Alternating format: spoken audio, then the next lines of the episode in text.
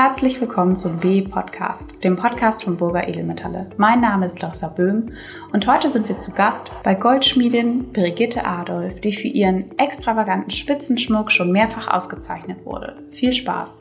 Ja, heute bin ich äh, in Weingarten. Weingarten liegt bei Karlsruhe. Äh, Frau Adolf hat uns eingeladen, einfach mal Sie kennenzulernen und äh, ich bin ganz gespannt, wie wir auch die Reise, die Sie ja durch die Welt gemacht haben, einmal zum Thema machen. Und sicherlich werden wir auch beleuchten, was eigentlich diese besondere Idee ja, des Schmucks, wo Sie Ihre Ideen herbekommen und mit welcher Inspirationsquelle Sie seit Jahren eigentlich erfolgreich unterwegs sind, dass Sie uns das auch ein bisschen vorstellen. Herzlich willkommen. Danke. Wenn wir gerade eben gesprochen haben, aber fingen wir eigentlich in Fulda an, uns zu überlegen. Sie kommen aus einer Juweliersfamilie aus Fulda. Ist dem so? Genau. Wie sind Sie denn da groß geworden? Ja, meine Eltern, also ich muss eigentlich schon anfangen, mein Großvater war schon Uhrmacher der hat das Geschäft eröffnet nach dem Krieg in Fulda. Und äh, meine Mutter als einziges Kind hat das äh, Geschäft übernommen und auf der Goldschmiedeschule in Hanau meinen Vater kennengelernt, sich verliebt und dann haben sie zu zweit das Geschäft weitergeführt. Und ihre Kindheit sah dann aus, dass sie im Geschäft waren und ihre Eltern beobachteten oder wie muss ich mir dann ihre Kindheit vorstellen? Ja, ich habe da schöne Erinnerungen dran. Also zum Beispiel habe ich so eine Erinnerung, dass ich in, in den Perlen immer so gespielt habe. Also da hängen lange Perlstränge runter und in denn diese, diese war so eine Faszination für mich, die Materialien. Und seit Kindheitstagen das schon erlebt? Mhm, ja. Aufgewachsen, auch damit, äh, kann man so sagen, neben der Schule oder wie muss man sich das vorstellen? Aus der Schule gekommen und dann? Ja, wenn wir nachmittags vorbeigegangen sind, wenn nicht viel los war, haben wir dann Goldschmiedeladen gespielt und die Schubladen rausgezogen und Süß. so. Ja. Da gab es dann irgendwann den Impuls, ach, diesen Beruf möchte ich auch ausüben. Ist das da schon eine Idee gewesen aus Ihrer Seite? Ja, auf jeden Fall. Also es war klar, dass ich was Kreatives machen wollte. Bei meinem Vater habe ich ja immer gesehen, was er macht in der Werkstatt und wie er arbeitet. Das hat mich schon fasziniert. Vielleicht hätte ich ein bisschen einen anderen ähm, Werdegang angenommen, wenn mein Vater jetzt nicht Goldschmied gewesen wäre, vielleicht Modedesign, aber so war das ja sehr naheliegend und es hat, mich, hat mir auch gefallen, das Handwerkliche. Sie haben einen Bruder, der jetzt das Geschäft übernommen hat, ist das richtig? Genau, also schon vor ein paar Jahren hat mein Bruder das Geschäft übernommen. Sodass ja. beide dem Beruf des Vaters und der Mutter treu geblieben sind, beide war inspirierend genug zu sagen, in die Fußstapfen möchten wir treten. Genau, so war der Plan. Wir haben aber eben auch darüber gesprochen, dass Sie ja auch das Geschäftsleben eines Einzelhändlers kennengelernt haben. Sieben Tage arbeiten rund um die Uhr. Ist das eine prägende Zeit auch gewesen, als Sie Ihre Eltern beobachtet haben, was es bedeutet, ein Geschäft mit Publikumsverkehr zu leiten? Ja, auf jeden Fall. Also ich habe natürlich immer gesehen, wie viel mehr Arbeit meine Eltern hatten und wie viel weniger Privatleben als vielleicht andere Mütter und Väter, die angestellt waren und mehr Freizeit hatten. Natürlich war das auch sehr viel Energie und, und Leidenschaft, die sie in dieses Geschäft gesteckt haben. Also das, das war so beide Seiten. Man war natürlich sein eigener Herr, konnte das bestimmen. Aber es war, also für mich damals dachte ich, oh, selbstständig werden, das mache ich nie. Das ist äh, das ist mir zu viel Arbeit, zu viel Verantwortung. Also war eigentlich nicht der Plan bei mir. Aber dennoch hat es dann irgendwann den Schritt nach der Schule in eine Richtung gegeben, die gegebenenfalls in eine Selbstständigkeit hätte münden können, nämlich die Ausbildung zur Goldschmiedin. Ja, also die Ausbildung zur Goldschmiedin habe ich gemacht. Damals war der Plan, dass ich später mal ins, in den elterlichen Betrieb eintrete und dort als Goldschmiedin arbeite und mein Bruder ja das Geschäft leiten kann. So, dass ich wirklich nur einen kleinen Bereich habe, für den ich dann verantwortlich bin. Und dieser Plan, den gab es am Ende der Schulzeit? Ja, und also ich habe Abitur gemacht und dann äh, 1994 habe ich mit der Goldschmiedeschule angefangen. Immer noch mit der Idee zurückzukehren nach Fulda und ja. sich zu überlegen, dass ich einen Teil in den weiterhin gemeinschaftlichen Betrieb letztendlich habe. Ja. Dann kam Goldschmiedeschule, aber irgendwann würde sagen, wir treffen uns jetzt ja in Weingarten. Muss es ja eine Abweichung gegeben haben. Aber liest man Ihre toll gemachte Webseite und ich kann den Zuhörern nur empfehlen, dort drauf zu schauen, liest man, dass Sie eine kleine Reise aber auch durch die Welt gemacht haben. Wie kam das zustande? Ja, ähm, ich komme nun mal aus dieser Stadt, 60.000 Einwohner in Fulda. Es ist wunderschön, aber auch nicht gerade ähm, der Nabel der Welt, würde ich sagen. Und dann habe ich gedacht, ich, müsste, ich möchte einfach mal raus in die Welt ziehen, äh, andere Städte sehen, andere Länder kennenlernen und so habe ich nach meiner Ausbildung ein ein Jahr in Schweden, in Stockholm verbracht. Warum wählt man Schweden? Ich hatte da eine tolle äh, Connection bekommen zu einem Goldschmied, zum schwedischen Hofgoldschmied, dort äh, arbeiten zu können. Und das war natürlich äh, für mich als junge, gerade fertige Goldschmiedin eine tolle Möglichkeit. Was macht dort ein Goldschmied am Hof? Was durften Sie mitmachen? Ich habe in einem großen Team gearbeitet, also es gab mehrere Goldschmiede und ein Fasser und dort durften wir die Anfertigung machen. Also von Anfang an äh, richtig tolle Schmuckstücke. Waren das besondere Momente Arbeiten. zu wissen, dass das für den Hof gemacht wird oder wie geht man da emotional drin? Ja, es war nicht, nicht ausschließlich äh, für den Hof, aber es war auch für, ich sag mal, für schon äh, bekannte Persönlichkeiten in, in Stockholm und Umgebung. Also es waren schöne Stücke und eine tolle Möglichkeit für mich dort zu arbeiten. Und dann ging es aber weiter. Sie blieben nicht dort. Wie lange waren Sie dort und was, was war der nächste Ort, den Sie anziehen? Also ich war ein Jahr dort und es war jetzt auch nicht für lange ausgelegt. Und dann habe ich irgendwie, gerade in dem Jahr, habe ich irgendwie meine Liebe zum modernen Schmuckdesign entdeckt. Also ich habe gedacht, ah, da ist noch was, ich will noch mehr. Ich habe jetzt hier gearbeitet, angestellt und äh, Stücke nach Entwürfen angefertigt. Ich will, es gibt noch so andere Schmuckformen, Schmuckgestaltungen, die jetzt vielleicht in einem Juwelier oder so äh, landläufig nicht bekannt sind. Da ist noch mehr. Und dann habe ich gedacht, ich möchte eigentlich noch Schmuckdesign studieren. Ich möchte da meine Kreativität noch mehr ausleben können. Wo ging es dann hin? Dann bin ich nach Dänemark, weil ich sehr äh, affin mit dem Norden war.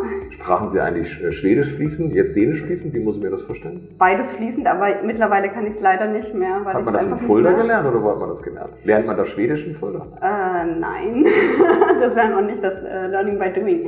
Also äh, das ist eine sehr verwandte Sprache zum Deutschen. Es ist nicht schwer grammatikalisch. Also wenn man ein Jahr da ist, kann man durchaus die Sprache lernen. Und ich hatte nur Schweden um mich, was es sehr erleichtert hat. Also, also beim Sie Wohnen, würden, beim Arbeiten, also das ging ziemlich schnell. Nach drei Monaten haben wir uns nur noch auf Schwedisch unterhalten. Also würden jedem, der darüber nachdenkt, sagen, hey, mach es, denn du lernst die Sprache schneller, als wir im Vorfeld uns überlegen würden. Ja, okay. das ist einfacher, als man denkt. Das soll gut machen. Also nach Dänemark. Nach genau.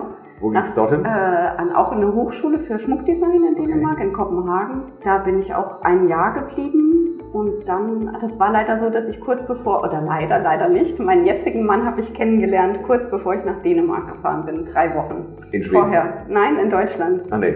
Genau, in Deutschland. Und ähm, dann haben Sie mir aber gesagt, sorry, ich muss ja einmal noch nach Dänemark oder was? Ja, ich fahre jetzt in drei Wochen nach ah, Dänemark. Nee. Tschüss. Ich bin dann für ein Jahr weg und äh, nach einem Jahr habe ich mir dann einfach überlegt, dass ich die Schule wechsle und habe äh, in Pforzheim weitergemacht ah, okay. im Studium. Ah, okay. Ihr Mann war zufrieden ne, mit der mit der Auf jeden Fall.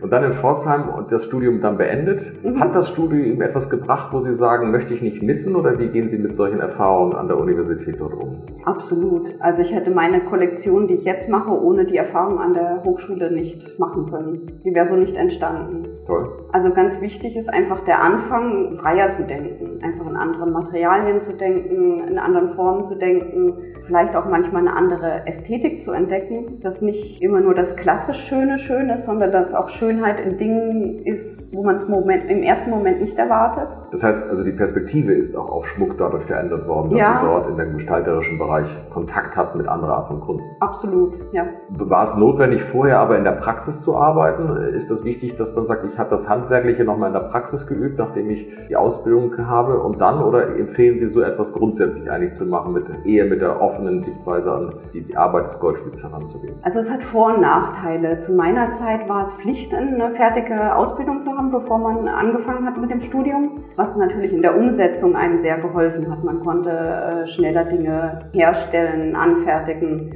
und aber man musste natürlich erstmal eine Zeit äh, sich geben, die klassischen Vorstellungen von Schmuck zu überwinden. Mhm. Das fällt jemandem leichter, der nicht so lange schon im, als Goldschmied gearbeitet hat und sagt, ein Ring sieht so und so aus und äh, ein Ohrringe mache ich so und so. Liebe Zuhörer, wir werden nachher noch drauf kommen, denn wir werden über das Thema Spitze reden, aber rechts von mir ist auch ein Zertifikat wo Frau Adolf Red Dog Design Award ausgesucht Das ist ja schon etwas, ein, ein Spannungsfeld, was ich sehe. Vielleicht klären Sie mir nachher auf, wie man dieses Spannungsfeld letztendlich macht. Aber das nur im Vorfeld dessen, was wir noch äh, taschieren werden hier im Rahmen dieses Gesprächs. Jetzt in Pforzheim gewesen, Ausbildung beendet, Drang gehabt, nach Fulda zurückzukehren? Oder schon längst die Eltern angerufen und haben gesagt, ey, sorry, wird nichts mehr? Ja, da hatte sich in der Zwischenzeit eigentlich schon geklärt, glaube ich, dass mein Bruder das Geschäft übernimmt und dass ich erstmal eine eigene Kollektion mache und raus in die Welt ziehe. Das heißt, und schaue, wie ich damit ja, tatsächlich. Also selber mein Brot verdienen kann. Echt eine eigene Kollektion, eigene Marke zu werden und zu gucken, dass man die verkauft. Ja.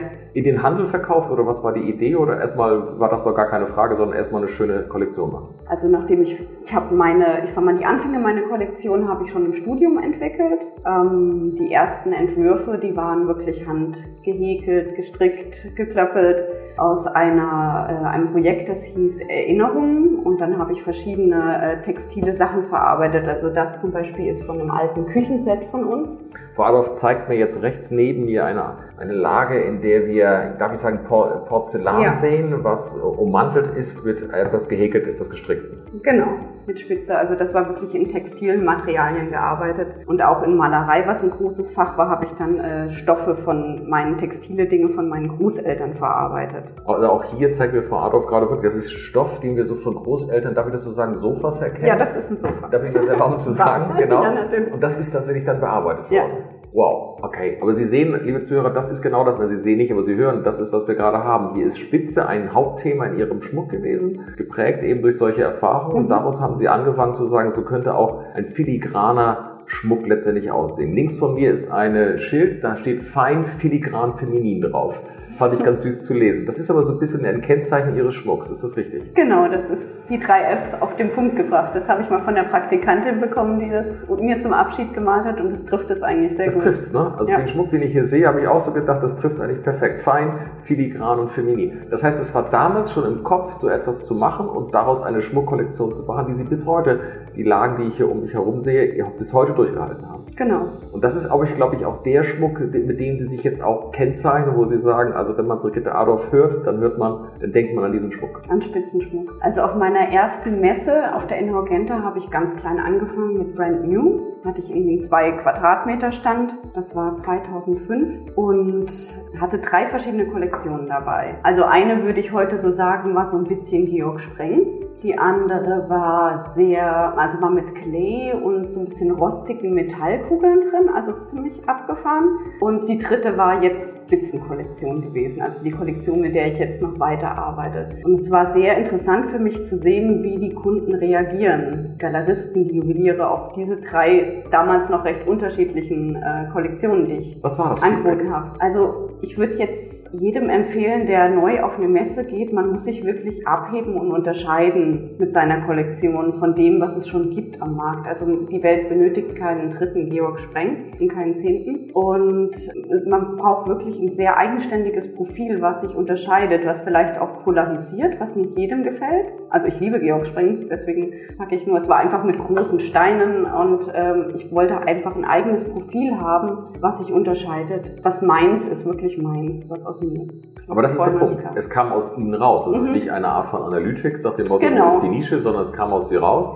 Und Lessons Learned war gewesen, lieber eins richtig machen, als zwei, drei vergleichbare noch daneben zu packen. Das ist genau. richtig verstanden. Aber es muss authentisch aus einem herauskommen. Das ja. Ist, also das ist wichtig.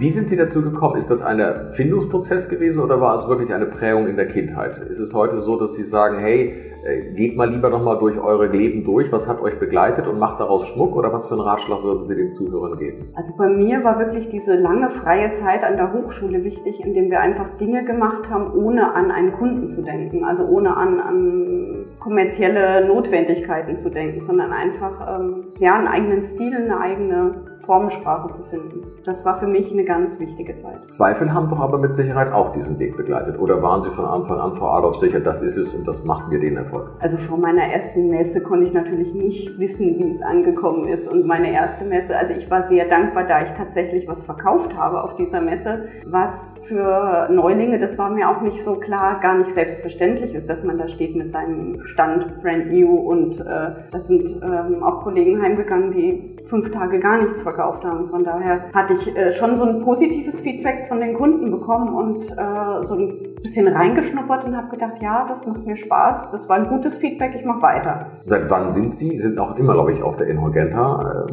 seit wie lange sind Sie dann schon auf der Inhorgenta mit dem Stand vertreten? Seit 2005 durchgängig. 2005 durchgängig? Ja.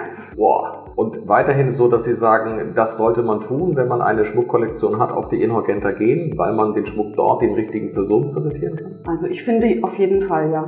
Die Inhorgenta kann ich sehr empfehlen, vor allem jetzt, wenn man hier im deutschsprachigen Raum sitzt, sogar europaweit. Ich habe super Kunden aus China bekommen, die auch tatsächlich ähm, zu Inhorgenta kommen. Also auf jeden Fall. Und jedes Mal Mal die Bestätigung bekommen, dass dieser Schmuck, der in Anlehnung an Spitzen gemacht wird, der richtige Weg für Sie ist. Nie Zweifel, nie irgendwie gesagt, na, ich könnte noch was anderes, sondern Sie sagen, nee, das ist meine Linie, da bleibe ich treu. Also ich habe diese, Gott sei Dank, diese Faszination immer wieder für den Spitzenschmuck und es ist auch ein bisschen so ein Erkennungsmerkmal, in das ich mich jetzt so reingearbeitet habe und ähm, das noch nicht missen möchte. Noch nicht missen möchte ist so ein bisschen die Frage, wie geht's weiter, aber also weiterhin auch daran arbeiten.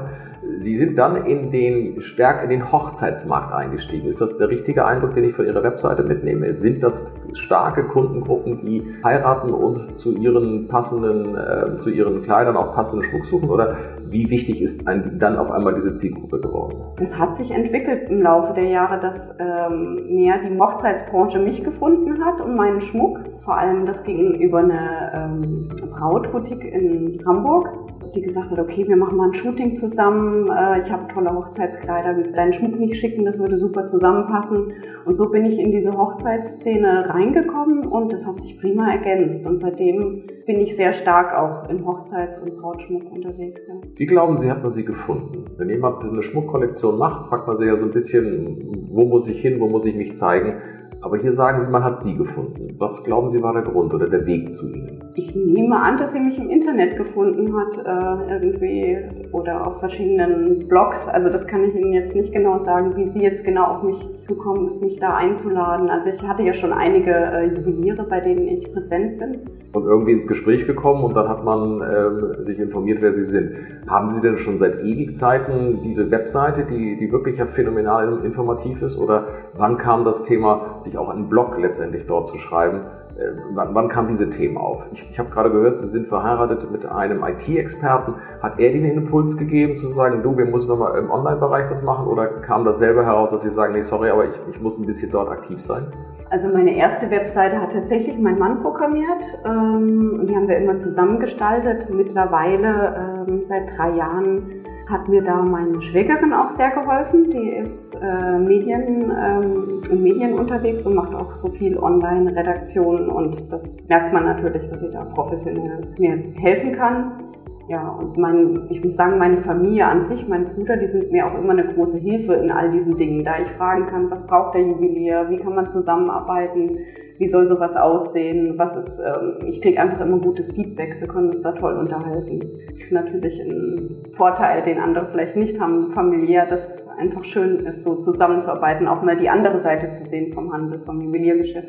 Eine Frage noch zu der Online. Würden Sie heute auch jedem Goldspiel sagen, hey, mach eine gute Webseite? Wie sind Ihre Erfahrungen damit? Ja, ich würde sagen, wenn jemand äh, den Schmuck sieht, sich dafür interessiert, wird er auf jeden Fall vielleicht sagen, okay, äh, ich schaue mir das an bevor, manchmal auch bevor man in ein Geschäft geht, schaut man ja an, was gibt es da, wie sieht es genau aus. Also die Kollektion ist einfach schön präsent. Äh, auch jeder Juwelier schaut erstmal, bevor er irgendwo kauft, auf die Webseite, was ist das eigentlich, äh, was machen die genau, wie sieht's da aus, vielleicht eine Geschichte, ja, auf jeden Fall. Also eine tolle Webseite gehört dazu. Und mittlerweile ähm, gehört auch viel Online-Marketing dazu, also Instagram, Facebook, Pinterest, also das sind alles Dinge, bei denen man jetzt speziell zum Beispiel junge Bräute finden kann und für den Schmuck interessieren und begeistern. Die wissen ja oft gar nicht, was es für tollen Schmuck gibt. Machen Sie das selbst, wenn Sie einen Instagram-Account haben? Investieren Sie die Zeit dazu, zu sagen, hey, ich muss einen Post machen pro Tag oder ist das outgesourced?